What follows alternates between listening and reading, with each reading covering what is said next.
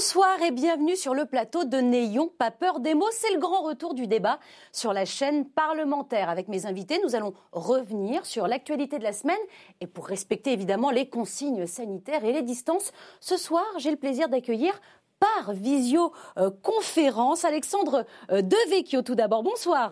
bonsoir. Journaliste au Figaro et l'auteur du livre Recomposition, le nouveau monde populiste, publié aux éditions euh, du CERF. Sur un autre écran, depuis la Drôme, c'est euh, Philippe Val, bonsoir.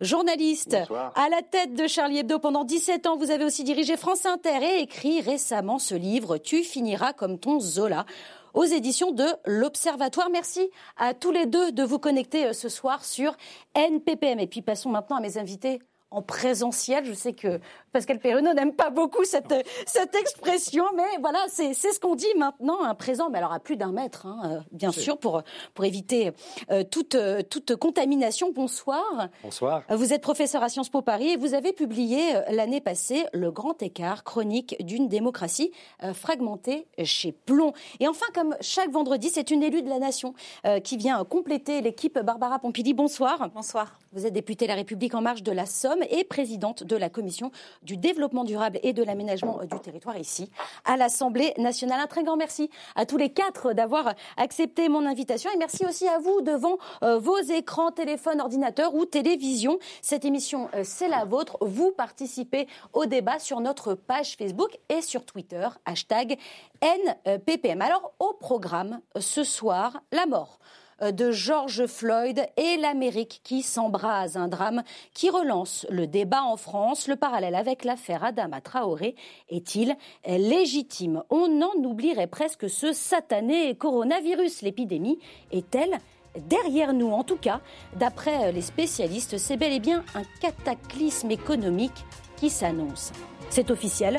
Le second tour des municipales aura lieu le 28 juin prochain. Un second round qui ne concernera que 5000 communes. Nous irons jeter un œil à Paris, Lyon et Marseille. Mais euh, je vous propose d'ouvrir le débat avec ces images filmées euh, dans la ville de Minneapolis par une passante. On y voit George Floyd plaqué au sol par un policier, un genou sur son cou. Il se plaint de ne plus pouvoir respirer. Il décédera Quelques minutes plus tard, la mort de cet homme de 46 ans a généré une colère historique aux États-Unis depuis le 25 mai dernier. Des centaines de milliers de personnes descendent dans la rue pour dénoncer le racisme et les violences policières, à l'instar de ces deux manifestants à Houston.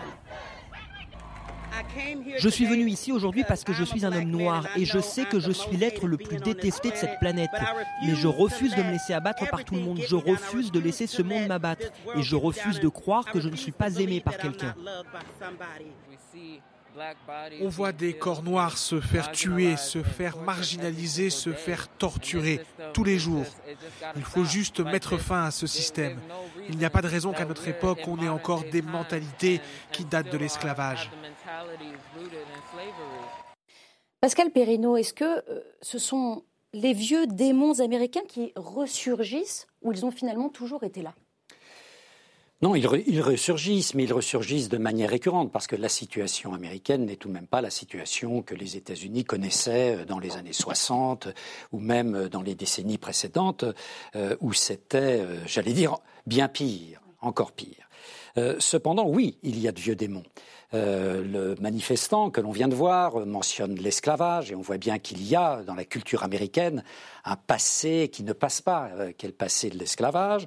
On voit bien également qu'on a affaire, c'est connu, il suffit de prendre les statistiques euh, de la police, on a affaire à une violence endémique extrêmement forte qui se tourne parfois contre les minorités, parfois contre d'autres d'autres groupes qui sont stigmatisés.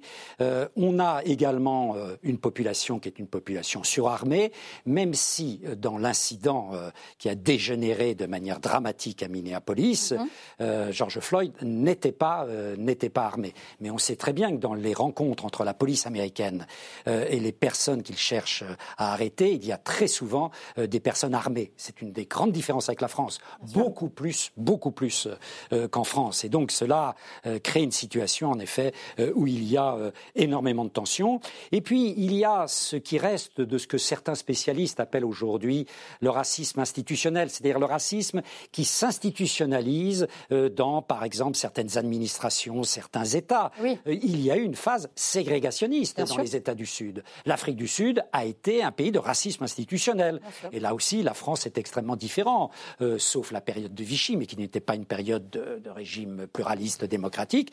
il n'y a jamais eu de racisme institutionnel en France. On parlera du parallèle justement avec la France un tout petit peu plus tard, mais pour rester sur le cas américain, Philippe Val, il y a depuis le 25 mai dernier des cortèges dans 150 villes aux États-Unis. la colère euh, ne retombe pas. Comment vous expliquez euh, ce retentissement?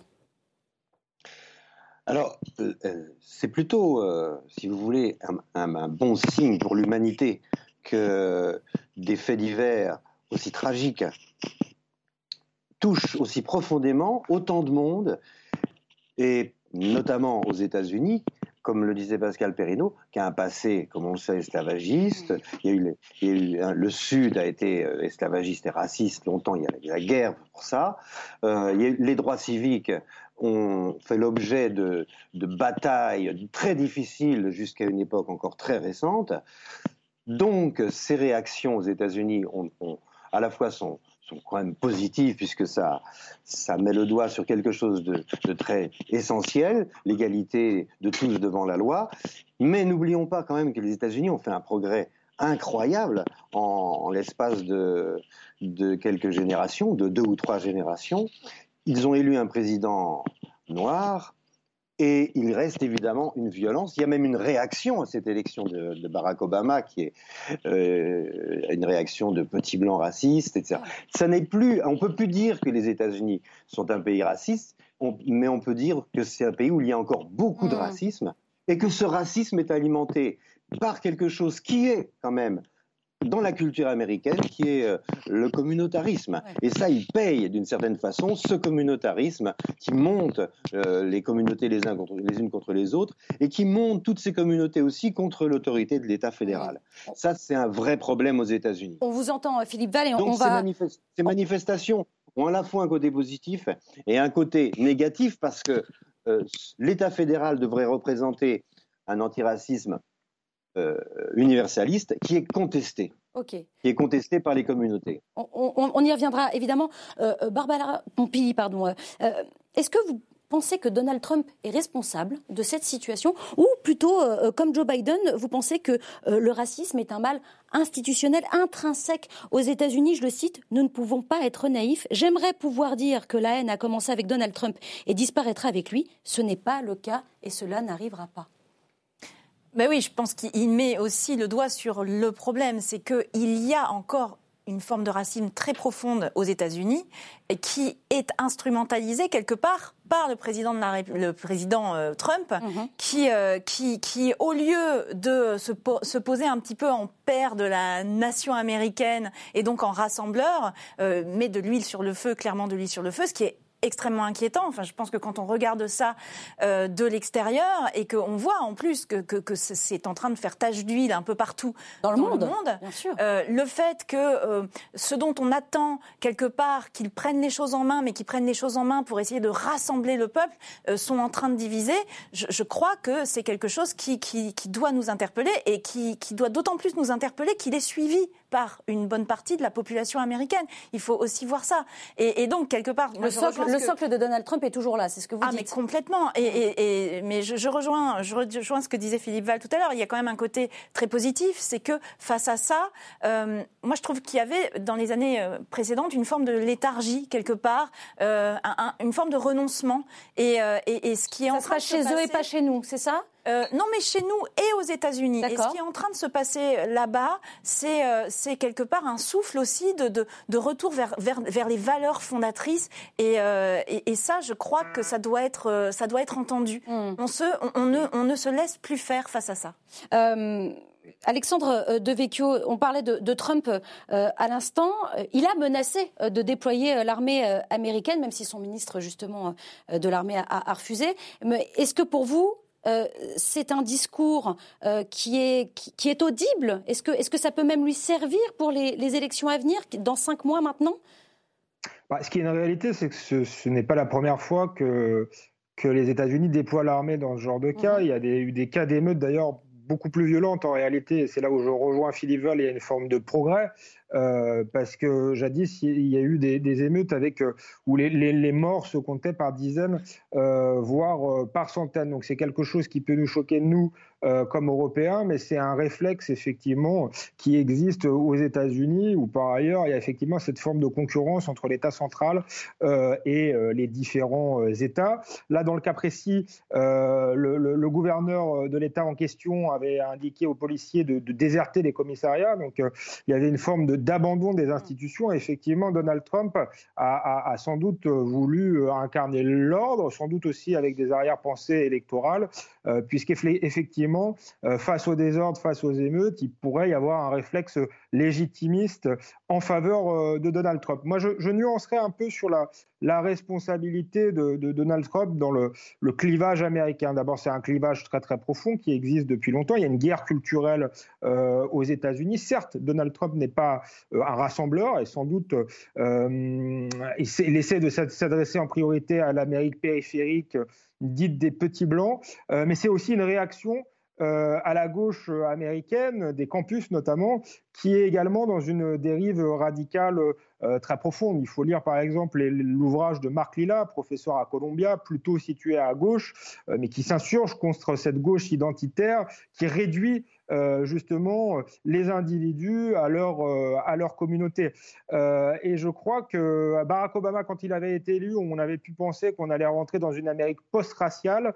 et finalement, il a été rattrapé par l'aile gauche la plus, la plus radicale et l'obsession de la race, entre guillemets, euh, est revenu. Euh, et, face à cela, il y a eu effectivement la réaction euh, Donald Trump, parce que je crois que c'est aussi une réaction à, cette dérive communautariste. Philippe Val, je, vous, oui, voilà, je voulais, je voulais, vous donner la parole parce que je vous ai entendu acquiescer. Oui, c'est vrai. Et je pense que cette radicalisation du communautarisme a beaucoup servi à l'élection de Donald Trump. Hmm. Ça a été une des grandes fautes de la gauche américaine. Euh, qui s'est, bon bref, euh, qui, qui s'est désuniversalisé, qui est, c'est un vrai problème. L'autre problème, c'est que euh, Donald Trump étant ce qu'il est, la, les États de droit, on pourrait dire, ce qu'on appelait autrefois le monde libre, c'est-à-dire les démocraties, n'ont plus de leadership. Mmh.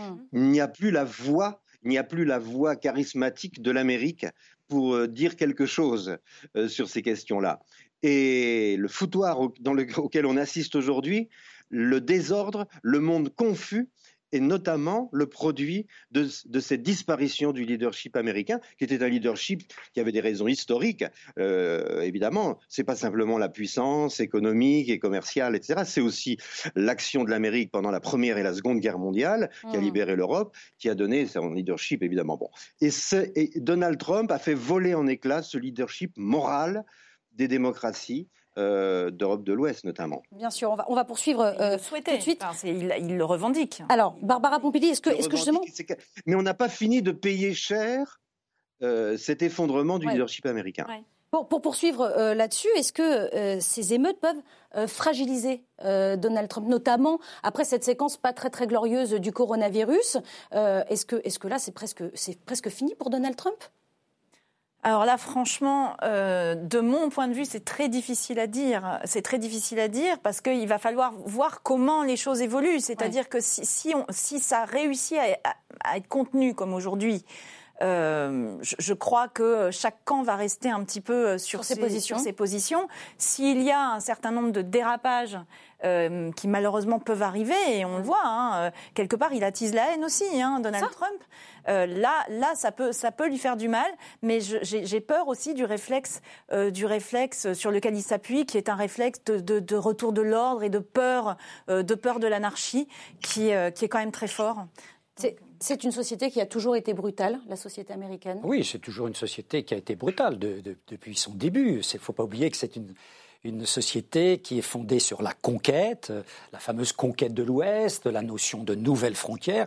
Et euh, quand la frontière avançait, ça se faisait pas, j'allais dire, avec des mœurs extrêmement douces, c'est le moins qu'on puisse dire.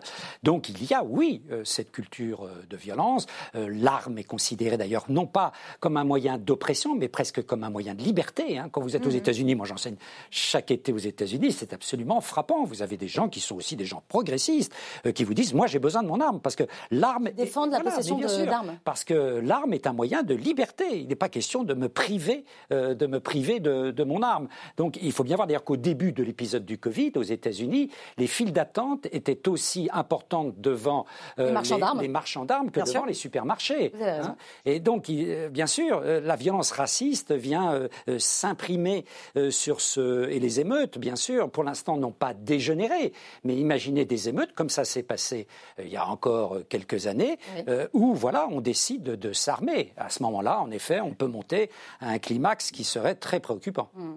Alors, l'homicide de, de, George Floyd, pardon, on va juste un tout petit peu avancer, euh, euh, Philippe Pour juste euh, rajouter une, chose à ce que dit Pascal Perrineau, c'est que l'amendement sur les armes, qui est un amendement pour beaucoup d'Américains de liberté, est très, c'est la même chose que l'amendement sur la liberté d'expression, qui permet un, des discours d'une violence inouïe hmm. qui sont des, qui attisent des choses dans la société et qui, et, qui est couvert de liberté. Oui couvert de liberté, c'est énorme. on ne parle pas assez de ce premier amendement qui est une privatisation de la justice, puisque, puisque la, justice ne se saisit pas elle-même en cas de, de, propos délictueux. On, vous, a on vous, a entendu et on, va avancer un tout petit peu. Euh, l'homicide de, George Floyd a, touché le monde entier, on l'a évoqué. On a vu euh, ces derniers jours des, rassemblements euh, s'organiser un peu partout dans le monde, comme ici, dans la capitale italienne, ou encore à Londres, plus précisément en plein Hyde Park. Manifestation physiques et virtuelles sur les réseaux sociaux. Les écrans noirs se sont euh, euh, multipliés. Et à Paris, euh, devant le palais de justice, 20 000 personnes se sont rassemblées parce que la mort de l'Américain George Floyd leur a rappelé la mort d'Adama Traoré ici en France il y a quatre ans. Pour le comité de soutien de la famille, le parallèle est évident. On écoute la sœur de la victime, Assa Traoré. Ce qui se passe aux États-Unis aujourd'hui fait écho avec la France. C'est un rassemblement qu'on fait suite à tous les événements qu'il y a eu euh, la semaine dernière. Celle qui arrive euh, juste avant, c'est la mort de George Floyd, euh, cet homme noir, notre frère, qui va mourir avec des scènes horribles, des scènes qui vont, venir, qui vont nous horrifier, des scènes qui vont nous glacer le sang et des scènes qui vont en tout cas se calquer sur la mort de mon petit frère. Alors au lendemain de euh, ce rassemblement, le ministre de l'Intérieur a voulu euh, marquer la distinction entre les doctrines américaines et françaises. On écoute Christophe Castaner depuis le Sénat. Il faut faire en sorte que chaque faute, et il peut y en avoir, chaque accès, chaque mot, y compris des expressions racistes, fasse l'objet d'une enquête, fasse l'objet d'une décision, fasse l'objet d'une sanction. Et je suis sur ce sujet intransigeant, parce que l'exigence que nous avons vis-à-vis des policiers qui fauteraient, c'est garantir justement la sérénité du travail de l'ensemble de la police et de la gendarmerie. C'est garantir la défense de cette police républicaine qui, au quotidien, combat, combat le racisme, combat l'antisémitisme et s'engage au quotidien pour défendre l'honneur de la République. Alors je voulais vous montrer euh, euh, ce sondage réalisé par YouGov pour le Huffington Post. Un Français sur trois affirme ne pas se sentir en sécurité face à un policier, soit 33% euh, des sondés. Barbara Pompili, comment vous comprenez ce chiffre? Est-ce que vous êtes vous aussi comme la chanteuse Camélia Jordana dont on a entendu parler dans l'émission sur France 2 On n'est pas couché, qui ne se sent pas en sécurité face à un flic en France?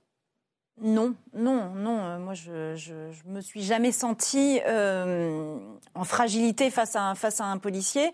Euh, et, et, je considère que l'immense majorité des policiers de ce pays font, font du bon boulot. Et heureusement qu'ils sont là. Enfin, je crois qu'il faut quand même qu'on le répète à chaque fois.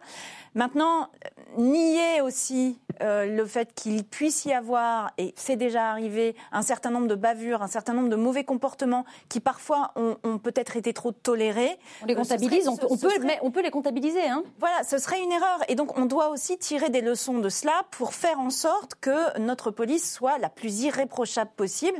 On sait qu'aujourd'hui, on est dans un monde de réseaux sociaux, on est dans un monde où tout est filmé. Plus rien ne doit euh, passer et plus rien ne, doit être pardonné. Donc, euh, il y a un travail à faire auprès des forces de police là-dessus. Et puis moi, ce qui m'inquiète aussi, euh, ça, ça, a déjà été dit un petit peu, mais, mais euh, que ce soit repris. On voit que la mort de George Floyd nous, nous émeut à juste titre et nous fait réagir à juste titre et nous fait nous poser un certain nombre de questions qu'on doit se poser, y compris en France. Maintenant, le fait de, de faire l'amalgame entre ce qui se passe là-bas, ce qui se passe ici, m'inquiète quand j'entends les paroles de la sœur d'Adama Traoré qui, sont des paroles finalement où, on sent une forme de communautarisme qui est en train euh, de naître, et pas seulement de naître, qui est instrumentalisé depuis un certain, un certain temps par un certain nombre de groupuscules et même de groupes un peu plus gros, enfin les indigènes de la République, etc. Euh, c'est quelque chose qui m'inquiète parce que ça va à l'encontre de toutes les valeurs que nous portons en France depuis toujours. Donc comment réussir à détricoter tout cela, à faire en sorte de recréer de la cohésion, mmh. euh, et, et, ça c'est vraiment notre travail de recréer de la cohésion sociale. On est dans un moment où on en manque et où on voit que ça favorise ce genre de choses. On va, on va regarder les solutions un petit peu plus tard dans le débat, mais d'abord, je voulais avoir le point de vue d'Alexandre euh, Devecchio. Amalgame ou parallèle? Est-ce que c'est légitime de comparer ces deux événements? Non, parce qu'on l'a dit tout à l'heure, l'histoire américaine et l'histoire française sont fondamentalement euh, euh, différentes. L'histoire américaine est fondée, euh, le, concept même de race est reconnu, de communauté, alors qu'en France, on est dans un modèle républicain dans lequel la, couleur de peau n'est pas censée compter. Alors, je ne dis pas qu'il n'y a pas du, racisme, en tout cas, il, y a une certitude, je ne crois pas au, au racisme institutionnel. Et donc, je crois plutôt que c'est dangereux ce qui est en train de se passer, puisque on a des, groupuscules euh, qui sont des groupuscules militants euh, et politisés.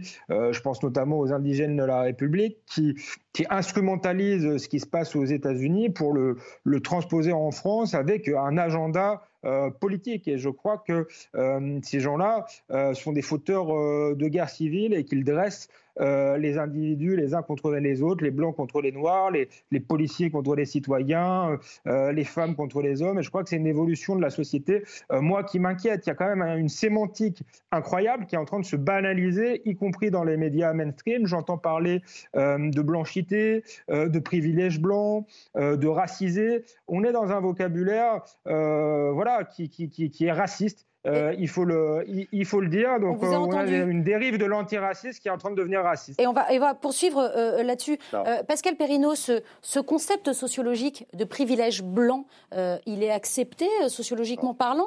Pourquoi il pose problème aujourd'hui? Il pose problème dans le combat. D'abord, euh, intellectuellement, il est euh, l'objet de discussion. Faut Accepté de tous. Voilà, hein, il ne faut pas croire que ce sont des concepts. En effet, c'est des concepts tendances mmh. qui correspondent à certaines tendances au sein des sciences sociales. Il ne faut pas croire que ça fait l'objet euh, d'un consensus dans, dans, le milieu.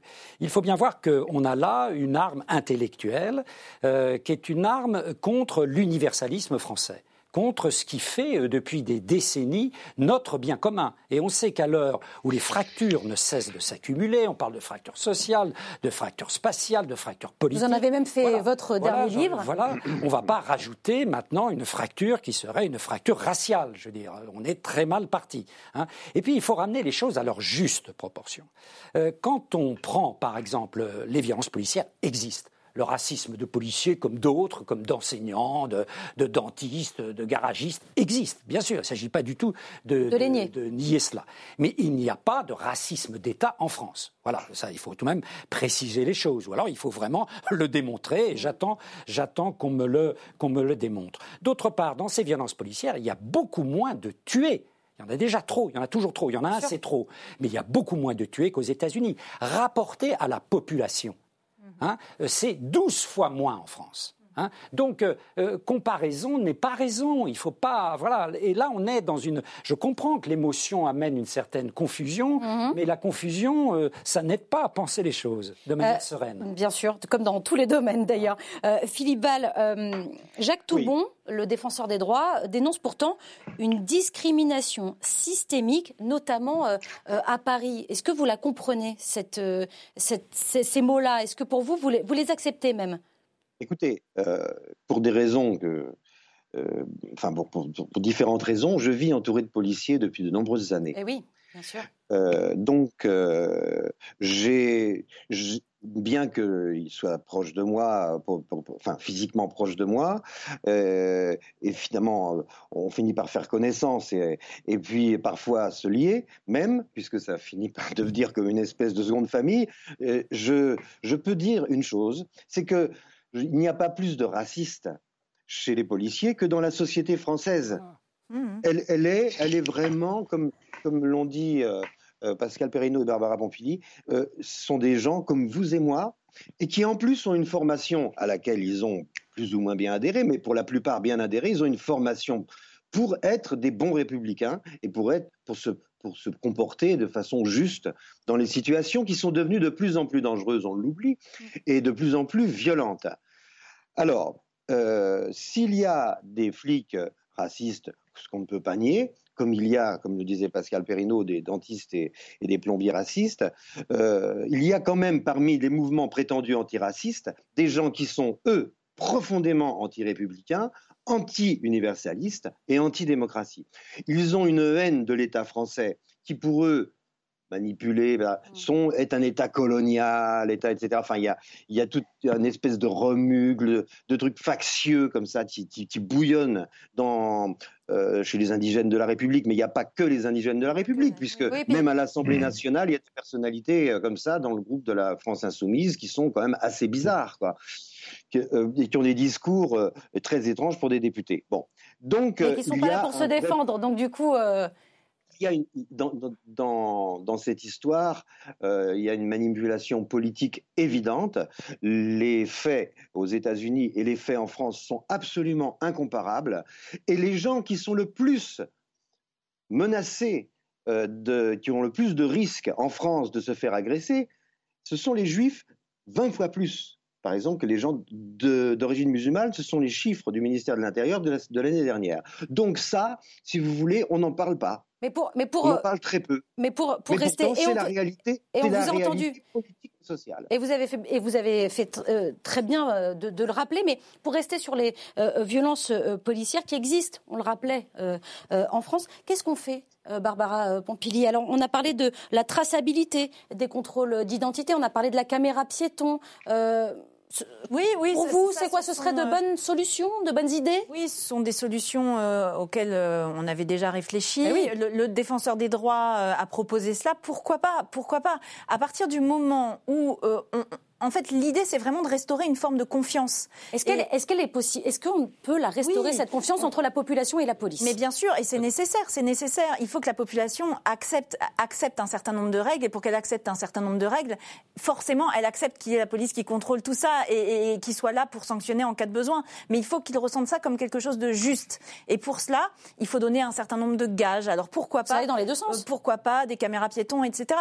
Mais euh, mais on, on voit bien que euh, plus le lien social est plus euh, le lien avec la police est abîmé. Donc aussi plus de police de proximité. Je suis désolée, on revient à des à des bases. Mais, euh, c'est Gabriel Attal hein, qui parlait ce matin de la police de sécurité du quotidien, qui doit se mettre en place plus de gens sur le terrain. Et euh, on ne dit pas que ce sont des gens qui sont là pour jouer au foot avec, euh, parce que j'entendais ça aussi. ils jouent au foot, ils sont pas là pour ça. Non, mais c'est recréer du lien, se reparler. À partir du moment où on se parle, c'est beaucoup plus facile mm. après de. de, mais pour parler, il faut être deux. Hein. C'est vrai. C'est très difficile. Vous n'y croyez pas, Philippe Val Vous n'y croyez pas On ne pourra jamais restaurer la, confiance entre la police et le. Je pense que c'est difficile parce qu'il y a une guerre contre l'universalisme.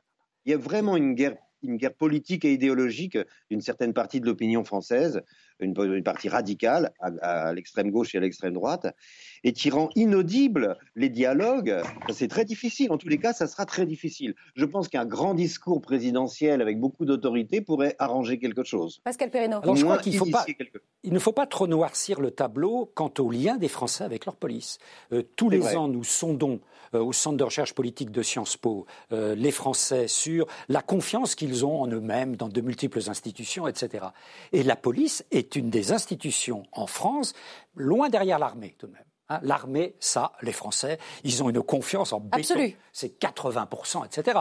Hein. bon, vous avez l'hôpital public. On a vu, en effet, c'est passé aux actes. Ils ont applaudi euh, les, les, infirmières et les soignants de l'hôpital public. Et puis, peu après, vous avez la police. Il faut savoir que c'est deux tiers des Français interrogés euh, qui ont confiance dans la police. Oui, voilà. Il ne faut pas trop noir sur le tableau. Alors, ça veut dire. De, l'art de voir le verre à moitié plein ou à moitié vide, oui. Hein, euh, c'est tout de même une majorité. Alors, il y a un problème, en effet, dans la catégorie des 18-24 ans. Et eh oui. Euh, où là, il y a certainement une amélioration à avoir du côté des jeunes, euh, comme et, des schémas et parfois des stéréotypes qu'ils peuvent véhiculer, mmh. et du côté de la police, par exemple, on pourrait ne pas pratiquer systématiquement euh, le tutoiement, faire baisser ce qu'on hein. appelle les contrôles aux, faciès, hein, qui sont devenus en effet dans certains quartiers sur l'île Saint-Denis. Il n'y a pas très très longtemps, on le rappelle, il y a eu ces mots, un bico comme ça, ça ne nage pas, ça coule. un habitant de l'île Saint-Denis qui a, filmé cette interpellation. C'est quand même inimaginable. Ah, c'est inimaginable et ça doit être sévèrement réprimé. Ah oui. Barbara Pompili? Ah bah oui, oui. oui. Bien sûr, il faut que ce soit condamné et sévèrement parce que, parce que ces gens-là entachent l'image de la police et, rendre encore plus difficile le dialogue. Ce fameux dialogue euh, que, dont on parlait euh, mmh. à l'instant. Allez, on va, on va passer au deuxième très gros dossier de cette, de cette émission, avec des terrasses qui se déploient un peu partout sur les trottoirs et les places de l'Hexagone. Les parcs rouvrent. C'est le temps attendu déconfinement. Nos voisins lèvent les barrières frontalières comme en Italie. Regardez ces touristes qui passent d'un côté à l'autre euh, des Alpes. Et nous, et nous, sur ce plateau, on a quand même attendu 25 minutes euh, avant euh, d'en parler dans l'émission. Qu'est-ce que ça veut dire, Barbara Pompili? L'épidémie, elle est derrière nous Ça y est, c'est terminé? En fait, je crois que c'est ce qu'on souhaite tous. Et, donc, euh, et donc euh, le fait que le déconfinement arrive fait qu'on on a ce sentiment de liberté. Et c'est vrai que c'est un tel bonheur de pouvoir s'asseoir en terrasse et euh, de, de se revoir aussi juste même vous voir euh, en en os, c'est un, un, vrai bonheur. Après, il euh, faut qu'on fasse attention parce que, parce que l'épidémie est quand même toujours là, même si elle est, même si elle est contenue. Et euh, il faut qu'on soit tous responsables. Et c'est pas facile parce qu'on n'a pas cette culture-là non plus. On n'a pas la culture du risque dans ce pays, on n'a pas la culture de la gestion du risque. Donc on part souvent dans les extrêmes. C'est soit, euh, et d'ailleurs il y en a encore aujourd'hui, qui restent cloîtrés chez eux parce qu'ils veulent pas sortir, et d'autres qui se retrouvent sur les terrasses, collés les uns aux autres. Donc cette culture du risque, il va falloir qu'on apprenne à l'intégrer parce que malheureusement, on va y avoir à y faire face dans l'avenir de plus en plus régulièrement sur des épidémies, mais aussi sur les problèmes climatiques, etc. Mm. Donc euh, euh, là, tout ce que j'ai à dire, moi, en tant que responsable politique, à chaque fois, c'est à tous ceux que je vois, attention, il faut quand même respecter les gestes barrières. Euh, moi, quand ma fille de 16 ans va retrouver ses copains, bah, c'est pas évident pour elle. Donc, mais, mais je crois qu'on doit avoir cette conscience collective que ça n'est pas fini. On vit avec le virus. oui, et il n'a pas disparu. La liberté, c'est aussi la responsabilité, et ça d'une manière générale. Alexandre euh, De Vecchio, vous, vous vivez avec le virus ou pour vous c'est complètement euh, derrière vous? Ah, J'essaie de pas trop de, pas être trop y penser. Je pense que la, peur est, mauvaise conseillère. Euh, je pense que le, principe de précaution euh, poussé à l'extrême peut être dangereux, même, euh, même en termes euh, de démocratie. je pense qu'il faut le dire, le, virus aujourd'hui est en train de, de, régresser, peut-être temporairement, mais en tout cas, il y a de, de, la liberté. serait qui contrôlée, d'après M. Delfrécy. voilà, même si M. Delfrécy, qui est quand même voilà, d'une extrême prudence, le dit, c'est que je pense que ça, c'est une réalité. Je crois qu'il faut s'en réjouir et qu'il faut essayer de, revivre. quand on dit il faut vivre avec le, virus, je me méfie de, cette expression euh, à long terme. Moi, j'ai envie euh, qu'on trouve des solutions pour le vaincre. J'ai envie qu'on tire les enseignements de cette crise, qu'il y ait plus de place dans les lits d'hôpitaux, euh, qu'on ne mette pas la prochaine fois deux mois à avoir des masques, qu'il y ait des tests, euh, etc., plutôt qu'on nous explique qu'on va retourner en, en, confinement. Je crois qu'il faut aussi s'interroger sur le modèle de société qu'on veut développer. et bien sûr qu'il faut préserver des vie, mais une vie euh, cloîtrée, euh, aseptisée, euh, n'aurait pas non plus beaucoup de sens. On vous a, on entendu, vous, vous interrogez le, modèle de société. Pascal Perrino, est-ce qu'on est déjà dans, dans le monde d'après ou on reprend tout simplement la vie d'avant? Ni l'un ni l'autre. ni l'un ni l'autre, parce qu'on voit d'abord que le déconfinement, nous sommes dans un processus de déconfinement progressif. Il n'y a pas un avant et un après extrêmement clair. D'autre part, on ne sait pas très bien de quoi tout à fait demain sera fait. La seule certitude que l'on a, c'est que nous attend maintenant, après la crise sanitaire, à condition qu'elle ne rebondisse pas, il peut y avoir des phénomènes de rebond, euh, il y a une crise sociale, une crise économique et une crise éventuellement politique euh, qui est une crise d'ampleur. Surtout que la France mm. est un pays, j'allais dire, qui passe de crise en crise depuis trois ans. Hein. Crise des Gilets jaunes, euh, un mouvement qui n'était pas négligeable de mobilisation contre euh, la réforme des retraites, et maintenant cette crise sanitaire qui engendre en France et ailleurs une énorme crise sociale économique dont nous ne mesurons pas euh, tous les effets aujourd'hui, même si, euh, voilà, c'est déjà un demi-million d'emplois qui ont été supprimés euh, en France. Et dans le monde, je crois avoir lu dans les échos 30 millions d'emplois supprimés. Donc vous voyez que ça n'est pas négligeable. Des régressions qu'on n'a jamais vues. Jamais le chômage en France, depuis qu'on le mesure, n'avait autant augmenté en un mois. Hmm. Jamais le PIB n'avait autant régressé en un mois. Et on va en parler juste après de, l'économie, mais, mais pour rester vraiment sur l'aspect sanitaire déjà dans un premier temps. Est-ce que vous vous êtes rassuré? Est-ce que là, quand vous, quand vous êtes venu sur ce plateau, quand vous en sortirez, vous vous sentez déjà un petit peu libéré À condition, la responsabilité dont parlait euh, Barbara Pompili, à condition que je sois responsable, j'étais dans la rue, j'avais un masque. Mmh. je trouve qu'il n'aurait pas été inutile, dans les zones dans lesquelles le virus circule encore beaucoup, comme Paris-Île-de-France, que l'on imposât le masque ah dans l'espace public. Mais on ne l'a pas fait, on a choisi autre chose. Moi, je me l'impose. Et à condition, en effet, que celles et ceux qui sont autour de moi soient en responsabilité. C'est vrai qu'hier soir, je suis sorti dans un quartier branché Paris, comme on dit, euh, et que j'étais, mais c'était hallucinant. À peu près personne n'avait de masque. c'est fini. Euh, la mesure, euh, soyez à 1 mètre, 1 mètre 30 de, de vos pas toujours respectée. Elle n'était pas du tout respectée. et là, je me dis tout de même, attention, après avoir été de bons petits soldats, ne soyons pas systématiquement les mauvais élèves de la classe. Essayons de trouver une voie moyenne. On sait hmm. que la France a une culture assez difficile dans son rapport à ce qu'on peut appeler une voie moyenne. Philippe Val, est-ce qu'on est qu'on va trop vite? Dans ce déconfinement? Je ne sais pas, je suis de l'avis de Barbara Pompili euh, complètement. Il faut, il faut à la fois jouir euh, de ce qui se dessert et, être extrêmement prudent parce que s'il y a une chose que l'on sait, pour paraphraser Socrate, s'il y a une chose que l'on sait sur ce virus, c'est qu'on ne sait rien. On sait très peu de choses. On ne sait pas voilà. Donc il faut, il faut faire attention. Et plus on fait attention, plus il, a, plus il va disparaître. Et moins on fait attention, plus il proliférera. Ça, on en est, on en est à peu près sûr. Alors, on, l'évoquait à l'instant, la propagation du virus a certes ralenti, mais les conséquences économiques à venir s'annoncent dantesques. On écoute euh, Bruno Le Maire, très inquiet. Le chiffre de récession de 8% était provisoire, que le choc avait été très brutal, que notre économie était quasiment à l'arrêt pendant plusieurs semaines et que ça se traduirait dans le chiffre de la récession de 2020. Effectivement, le chiffre qui va être présenté au Conseil des finances publiques, c'est moins 11% pour l'année 2020 pour la croissance française. Alors, Philippe Val, euh, finalement, la deuxième vague, elle sera économique? Bien sûr. Vous savez, on en parle d'une façon un peu abstraite. Enfin, on parle de chômage, c'est concret, mais, mais il y a des gens qui vont, et beaucoup de gens, qui vont se retrouver dans des situations périlleuses ou dans un état bah, à la rue, même à la rue. À la rue. Euh, moins rapidement qu'aux États-Unis parce qu'il y a beaucoup plus de protection sociale en Europe, euh, notamment dans les pays d'Europe de l'Ouest. Mais ça va se produire. Et quelle, quelle solution devant nous? Hmm. Je pense qu'il y en a une. Il y en a une qui, a commencé à se profiler avec l'accord qu'ont passé Angela Merkel et, et Macron, et le président Macron, euh, c'est la mutualisation, non seulement la mutualisation d'une dette monstrueuse, mais très vite une fédéralisation d'un noyau européen de deux pays qui vont, euh, qui vont essayer de constituer une puissance parce que dans cette crise économique, ça va être un combat de requins. Hmm. Et nous sommes tout petits, les nations sont toutes petites. Elles ne pour nos nations vont se faire bouffer, vont il va y avoir une paupérisation de l'Europe programmée si nous ne savons pas nous allier entre Européens de façon très très très forte.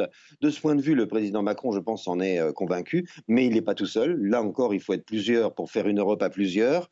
Et il va falloir refaire très vite une Europe extrêmement solidaire pour qu'une puissance financière, commerciale, industrielle, culturelle, politique puisse, puisse résister hmm. à, la vague. À cette, puis, à cette catastrophe, ce cataclysme économique.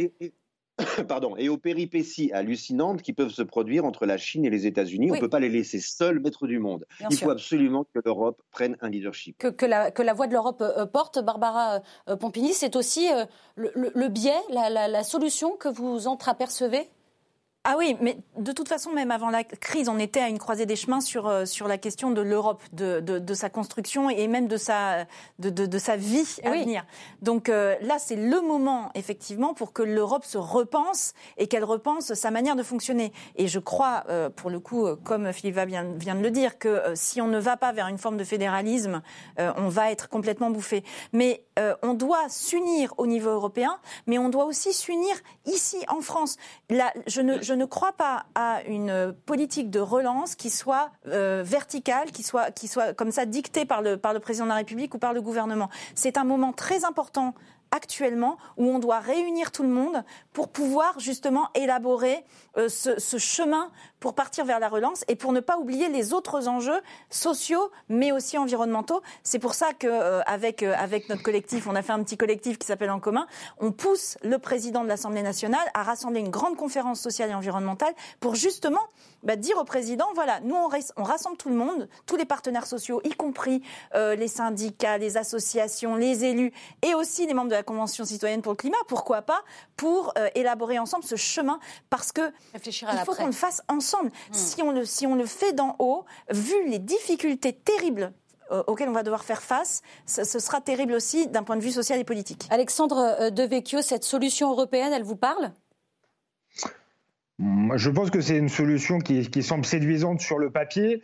Or, les exemples nous montrent que c'est très compliqué euh, de mettre d'accord euh, les 27. On a vu euh, que d'un côté, Angela Merkel hein. semble arriver avec un accord avec euh, Emmanuel Macron, mais de l'autre côté, la Cour constitutionnelle allemande de, Karl Schröder euh, met déjà en cause la Banque centrale européenne. Donc euh, voilà. Bon, après, moi, je suis favorable à, ce que la, Banque centrale fasse marcher au maximum la planche à billets. Ce que je crois, c'est que l'enjeu, l'enjeu de la crise économique, c'est qu'on va avoir des survivants et, et, malheureusement très probablement des morts. les survivants, ça va être les startups connectées, la grande distribution euh, mondialisée, la sphère euh, financière. Et je crois que tout l'enjeu euh, aujourd'hui est de défendre l'économie réelle. Peut-être demain reconstruire un tissu industriel, mais défendre les artisans, les commerçants, les restaurateurs. C'est pour ça que je pense que l'activité doit reprendre vite, qui, sont des indépendants, qui ont très peu, beaucoup moins bénéficié du filet de protection eh sociale. on parle de 40% des bars et des restaurants qui pourraient mettre la clé sous la porte. Hein et qui sont, à mon avis, le cœur de la vie économique, ce que ne voient pas assez les politiques parce qu'ils s'intéressent beaucoup trop aux chiffres macroéconomiques et pas euh, à la microéconomie, euh, si vous, voulez. et c'est hein, aussi et c'est aussi le cœur de la vie euh, sociale.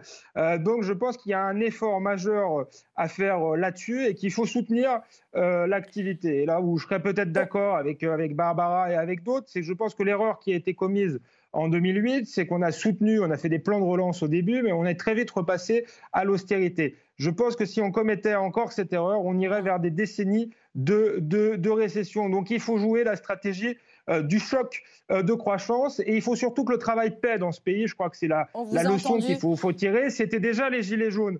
Euh, avant, je crois que là, les infirmières, etc., on a dit qu'il fallait les augmenter, il faut le faire. Il faut que les gens qui travaillent puissent gagner dignement leur vie et qu'on fasse des économies sur la dépense euh, sociale. on a bien compris, Alexandre euh, Devecchio. Vous voulez répondre, euh, Barbara Pompili, les, milliards qui sont mis sur la table pour aider tel secteur, etc., c'est pas très concret finalement, on n'y comprend plus rien. la récession, tous ces chiffres-là comme ça qui, Qu'est-ce que ça va faire de, qu'est-ce que ça va donner de concret pour justement le petit artisan, le, le, coiffeur, le boucher, voilà, tous ces gens qui ont été très, très, très impactés, les bars et les restaurants, n'en parlons pas, l'hôtellerie. Je, disais non sur, sur le, côté, sur le côté les politiques qui, qui, voient les choses de manière très macroéconomique. Euh, non, moi je crois que c'est ceux qui quittent jamais leur bureau parisien et qui font des commentaires qui voient les choses d'une manière macroéconomique. Euh, à un moment, à un moment, euh, justement. Je suis fils de petit commerçant, j'ai fait les marchés pendant des années. Vous, donc, vous, vous sentez je pense que je connais le terrain, Barbara. vous vous sentez bah, visé Je ne parlais pas, je parlais pas de vous particulièrement. tout, ce que je, tout ce que je peux vous dire, c'est que au contraire, nous les politiques, on est constamment confrontés au terrain et je peux vous dire que euh, les Gilets jaunes, nous, on les a eus hein, face à nous, dans nos bureaux. Euh, et, euh, et, et, on est confronté aussi à tous leurs besoins et toutes leurs demandes, puisqu'on on est sur le terrain avec eux. Et donc, il faut des aides sectorielles. Il faut évidemment aider un certain nombre de secteurs qui en ont besoin. Maintenant, l'automobile. Si, on le fait de, trop de manière sectorielle et sans vision globale, on va avoir un problème. Et si on le fait sans les gens, vous avez raison, si on le fait sans les gens, ça ne va pas marcher. Et c'est pour ça, nous, quand on parle de la conférence sociale, c'est justement faire remonter et essayer de faire converger tout le monde. Parce que si on demande euh, aux, restaurateurs ce qu'il leur faut, ils vont nous dire nous, il nous faut ça, euh, et nous, on est prioritaire. Euh, les autres, le BTP, vont nous dire nous, on est prioritaire. Tout le monde est prioritaire. Donc à un moment, il faut qu'on travaille ensemble hmm. à, déterminer quelles sont les priorités, là où il faut qu'on mette le paquet, quels sont aussi les, secteurs qui, qui n'ont pas d'avenir, et donc sur lesquels on doit préparer cet avenir justement sur les territoires, les reconversions, les formations, etc. Tout ce travail-là doit être fait, et donc surtout en sortant des caricatures, parce que là, on a surtout besoin d'avancer ensemble. Pascal euh, Perido, attendez, attendez Alexandre, Alexandre euh, je vous redonne la parole euh, juste après, mais d'abord un mot de, Pascal Perido. Est-ce qu'il sera possible de rattraper le temps perdu? Est-ce qu'il faut faire une croix là-dessus? Et, penser, à autre, penser autrement, penser, autre chose. Écoutez, il y a des économistes sérieux qui aujourd'hui disent qu'à l'horizon de 3-4 ans, on peut refaire le handicap que l'on a, pour de bonnes raisons, euh, creusé et accumulé dans les, mois qui viennent euh, de s'écouler. Mais il faut le refaire, euh, ce chemin perdu, il faut le refaire autrement. Et je crois qu'il ne faut pas dire le monde d'après sera complètement radicalement différent du monde d'hier. hier, justement, je constatais que le monde d'après ressemblait furieusement au monde d'hier quand je regardais toutes les terrasses de ces cafés et les comportements des gens. Bon, mais au-delà, euh, si vous voulez, ce qui, la, question, c'est notre vivre ensemble demain devant des défis qui sont des défis en effet de santé, mais devant bien d'autres défis, défis climatiques, défis d'inégalité sociale, etc. Et là, euh, je crois que le moment est venu. Nous nous orientons tout de même vers le débat présidentiel. On sait qu'en France, c'est le moment euh, où l'on met les grandes idées en débat. Je crois que le moment est venu de trouver des forces politiques des hommes et des femmes capables de porter un projet ambitieux, pas un projet utopique. On n'a pas besoin d'utopie. On a vu euh, ce qu'ont donné les utopies euh, au XXe siècle. Mais des projets ambitieux. Euh, et je crois qu'il faut redéfinir, si vous voulez, très rapidement, à la fois, qu'est-ce que c'est que le contrat civique? C'est-à-dire, qu'est-ce que c'est qu'être citoyen, tout simplement mmh. hein? Autour d'une idée qui était celle de, Kennedy, vous savez, en 1960, il disait aux citoyens américains, ne vous posez pas la question de ce que les États-Unis peuvent pour vous, posez-vous la question de ce que vous pouvez pour votre pays. Et je crois que ce deuxième élément du contrat civique a été quelque peu perdu en France, et nous en avons parlé dans les minutes précédentes. Donc un nouveau contrat civique, un contrat social différent. On voit bien que le nouveau pouvoir, ce dont il, alors qu'il voulait inventer autre chose, ce dont il a souffert énormément depuis 2017, c'est l'incapacité d'organiser un véritable contrat social, hmm. de discuter avec les forces qui existent sur les dossiers auxquels il s'attaquait. Et que là, il cherche à rattraper le temps perdu. Voilà, tiens, on découvre qu'il y a des collectivités locales, on découvre qu'il y a des maires, des présidents de région, euh, des syndicats, vous voyez, mais on le découvre un peu. Hein. et donc, euh, euh, ça, c'est intermédiaires, ces fameux corps intermédiaires. Un autre contrat social, quel que soit le pouvoir politique. Hein. Un autre contrat social. Et puis, on en a parlé, donc je vais très rapidement, le contrat européen. Le contrat européen, il a été défini dans des années 50, où c'était la paix qui préoccupait euh, et les conditions à créer les pas les mêmes. pour une croissance qui sera celle des Trente Glorieuses, etc. On voit bien aujourd'hui que c'est autre chose. le grand sujet, c'est est-ce que la France et l'Europe veulent disparaître. Hmm. Veulent disparaître comme acteurs de premier plan. Donc le défi, il est géopolitique. Hein. et c'est comme ça qu'il faut le poser. Bien si on ne le pose pas comme ça, on ne saura pas réinventer l'Europe. Euh, Philippe Val, Emmanuel Macron a promis de se réinventer. Alors il va faire des, propositions après avoir rencontré euh, euh, les présidents des, trois chambres entre le 28 juin et le 14 juillet. mais pourquoi? Pour, pour changer le monde? Qu'est-ce que vous attendez, vous, de, de cette réinvention de, promise par le président de la République? Écoutez, il n'y a pas de stage de formation pour devenir président de la République. On est élu et on se retrouve, on se retrouve à l'Élysée devant un, euh, un, tableau de bord de Boeing multiplié par 10. Donc, euh, on peut pardonner à tous les présidents de la République, on peut, on peut comprendre, pardonner ça veut rien dire, mais on peut comprendre que beaucoup de présidents de la République, au début, pataugent un peu. Mitterrand, qui était dans la politique et qui a été ministre pendant tant d'années, quand il est devenu président de la République, a fait un certain nombre d'erreurs dans les premiers mois parce que le tableau de bord du Boeing est extrêmement compliqué et ne ressemble pas tout à fait à ce que l'on croyait. Donc Emmanuel Macron, qui est un jeune président, a, commis sans doute des erreurs. Il y a autre chose aussi. le, non-cumul des mandats a un effet pervers. C'est-à-dire que les, je pense qu'on pourrait, on devrait pouvoir cumuler deux mandats, un mandat plus proche du terrain et un mandat euh, plus national. Parce que ça crée une élite qui ne, qui ne, c'est une obsession, c'est l'obsession stupide, c'est l'égalité dans sa version la plus stupide qu'on essaye d'établir. Philippe Val, vous parlez de, de mandat euh, local, eh ben ça tombe bien parce qu'on va aborder maintenant le dernier thème de l'émission. Vous m'avez fait une, une, transition sur un plateau d'argent, comme on dit, euh, puisque sur les 35 000 euh, communes de France qui ont organisé en mars dernier le premier tour des élections municipales, il en reste encore 5 000 qui doivent mettre en place le 28 juin prochain un second tour pour départager les prétendants au poste d'édile. Focus sur euh, trois villes ce soir, Paris, avec le maintien d'Agnès Buzyn malgré ses déclarations fracassantes dans les colonnes euh, du Monde, Lyon, avec euh, le retrait de Gérard Collomb qui sera lié à la liste des Républicains, et Marseille, où les triangulaires, même les quadrangulaires dans ces différents arrondissements génèrent un suspense total quant au résultat final. Comment vous regardez les choses, vous, euh, Barbara euh, euh, Pompili Vous, l'ancienne écologiste aujourd'hui. Ah bah, toujours bah, écologiste. toujours écologiste, mais enfin. avec, avec que certains revendiquent une étiquette politique. Bah oui, mais enfin votre étiquette aujourd'hui, elle est La République en marche, si je me trompe pas. toujours écologiste. Si vous étiez, si vous étiez parisienne, vous voteriez pour qui? Pour Anne Hidalgo avec son alliance avec les écologistes ou pour Agnès Buzyn? Ah, je crois que je vais vous faire une bonne réponse langue de bois. Je suis amiénoise et donc je voterai à Amiens. j'imagine, j'imagine. Très bien, je, vous ai entendu. Mais comment vous regardez un petit peu euh, ces élections euh, municipales? Moi, je les regarde euh, à travers évidemment le prisme euh, du mouvement auquel j'ai adhéré, qui était un mouvement qui voulait réinventer la politique, qui voulait euh, tout, tout détruire et reconstruire. Et qui s'est trompé? On se rend compte que c'est pas si facile. Voilà. On se rend compte que c'est pas si facile. Bah, plus se tromper que les écologistes, c'est quand même difficile. ah, que certains écologistes. Ça, c'est dit. je veux dire? Certains. non, mais on a. pas, vous, Barbara. non, non, mais pour. pour tous les autres. moi, ce que je trouvais intéressant et ce que, ce que je trouvais intéressant dans la démarche d'En Marche, c'était euh, d'essayer de, de, repenser le monde politique euh, dans, dans, dans les circonstances actuelles. C'est-à-dire qu'aujourd'hui, le monde d'aujourd'hui n'est plus celui d'hier. Et donc d'essayer de reconstruire ça, de reconstruire des nouveaux rapports de force, euh, moins dogmatiques peut-être, etc.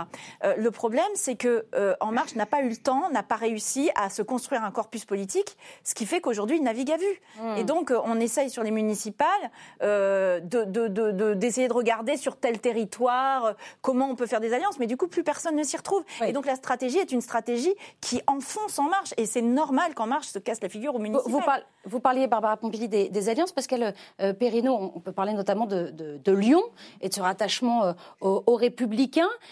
c'est quoi Les étiquettes sont interchangeables, on s'y perd, et qu'est-ce que ça dit aux citoyens Finalement, les idées sont aussi interchangeables? Non, les idées ne sont pas interchangeables, mais les idées ne sont pas parfois aussi éloignées qu'on veut bien le dire. Vous savez, on dit, ah, voilà, à Lyon, il y a cette alliance entre euh, les républicains euh, et euh, M. Collomb et ses amis. Mais, mais, attendez, dans de multiples collectivités locales, depuis des années, à commencer par la métropole, la gauche gouvernait avec toute une série de maires de droite. Hein, euh, dans la métropole de Lyon. Parce que euh, quand vous êtes devant des projets euh, pour un territoire, il n'y a pas forcément des projets de gauche et des projets de droite, ou des projets de la République en marche et des projets qui ne seraient pas progressistes. Vous voyez, c'est un peu plus complexe que cela. Donc qu'il y ait des, des, des alliances qui soient souples, personnellement, moi, ça ne me choque pas énormément. Ça correspond plutôt même à la réalité de la vie sur les terrains. N'oublions pas que ce sont des élections municipales dans les 5000 communes qui reste dans lequel le pouvoir reste à distribuer. Donc il n'y a rien là de, très choquant. Il faut voir, en revanche, autour de quoi on se réunit. Si M. Buffet, en effet, et M. Collomb passent un accord, autour de quoi on se réunit, sur quel type de, projet. Mais Vous savez, euh, sauf s'il y avait une mobilisation phénoménale, on n'aura pas énormément de surprises. Ah oui? De la nuit depuis Même à Marseille?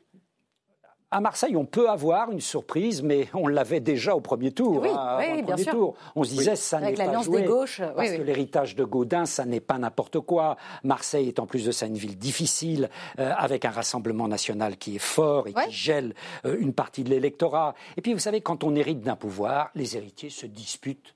C'est dans, le cas dans les familles et c'est le cas dans Toujours les la succession. et les courants politiques. Et là, la droite euh, euh, marseillaise, en effet, n'est pas d'accord et ceux qui n'étaient pas d'accord n'arrivent pas à se réconcilier. Mais vous voyez qu'au sein de la République en marche, à Lyon, bah voilà, on se tire à vue, euh, voilà. Donc, euh, et même chose à Paris. C'est partout pareil. Donc c'est partout pareil. Il faut pas pousser des cris d'orfraie. Hmm. Il faut regarder attentivement les hommes et les femmes qui ont les projets les plus convaincants dans les territoires dans lesquels on habite. Et j'imagine qu'Alexandre Alors- Devecchio regarde aussi attentivement ces élections euh, euh, municipales. Euh, Qu'est-ce que vous en pensez? Quel est votre, votre sentiment sur ce qui se passe? Et ce qui se passera peut-être le 28 juin? Bah, bah, D'abord, moi, un sentiment général sur le- la parodie de démocratie qu'ont été ces élections municipales de A à Z. J'étais euh, contre l'organisation du, Du premier, premier tour, tour? et je, je suis contre l'organisation du second tour maintenant, pas pour des raisons euh, sanitaires, euh, mais pour des raisons démocratiques. On voit bien que c'est un non-sens démocratique. Il n'y aura pas de campagne puisque les gens ne peuvent pas se rencontrer. Les Français ont la tête, ont la tête ailleurs. Je crois qu'En Marche va subir une très lourde défaite mais qui se sont dit qu'il était à la limite préférable de la, subir aujourd'hui euh, qu'à la rentrée, sans doute sur fond de, crise sociale. Euh, donc ça, c'est une, euh, première chose. Une seconde chose qu'on observe malgré tout, des premiers résultats et qui est intéressant, c'est le socle finalement électoral d'En Marche qui est aujourd'hui en train de, euh, de partir, je crois, puisque le cœur de nucléaire du macronisme, c'était euh, les grandes métropoles. Euh, on se souvient des scores de, de président africain d'Emmanuel Macron à Paris. Et aujourd'hui, on voit bien que ce mouvement est concurrencé, notamment son aile gauche, par la montée en puissance des écologistes.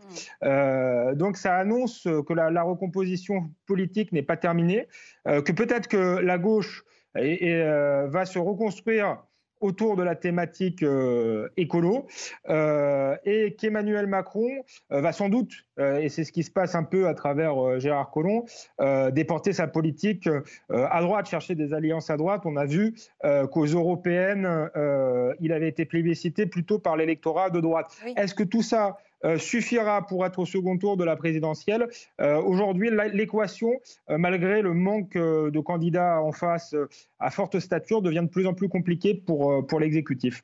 Euh, Philippe Val, quel est votre sentiment, Alors- vous, sur euh, ce 28 juin à venir? Je voudrais juste dire à propos de, de, de, de- de Lyon notamment que, ce, que Pascal Perrineau a mis le doigt sur quelque chose d'essentiel dans notre histoire. Les démocraties modernes aujourd'hui souffrent d'une maladie. C'est que leurs oppositions, leurs grandes oppositions, justement ce qui ne se produit pas tout à fait, pas de la même façon au municipal, mais leurs grandes oppositions, se font, ne, se sont, ne sont pas des discussions politiques, sont des discussions morales, incapables de partager un point de vue. C'est un principe d'être contre. Ils ne savent pas dialoguer, se mettre d'accord sur des sujets qui pourraient mettre d'accord à peu près tout le monde, notamment en temps de crise. Un- un- une des une des solutions aussi pour sortir de la crise euh, peut-être euh, est- est catastrophique, la crise économique, ce serait de savoir aussi se mettre d'accord sur certains points, qu'on soit de droite, de droite ou de gauche, qui sont des points de bon sens ou des, Ouais. ou des points de nécessité humaine.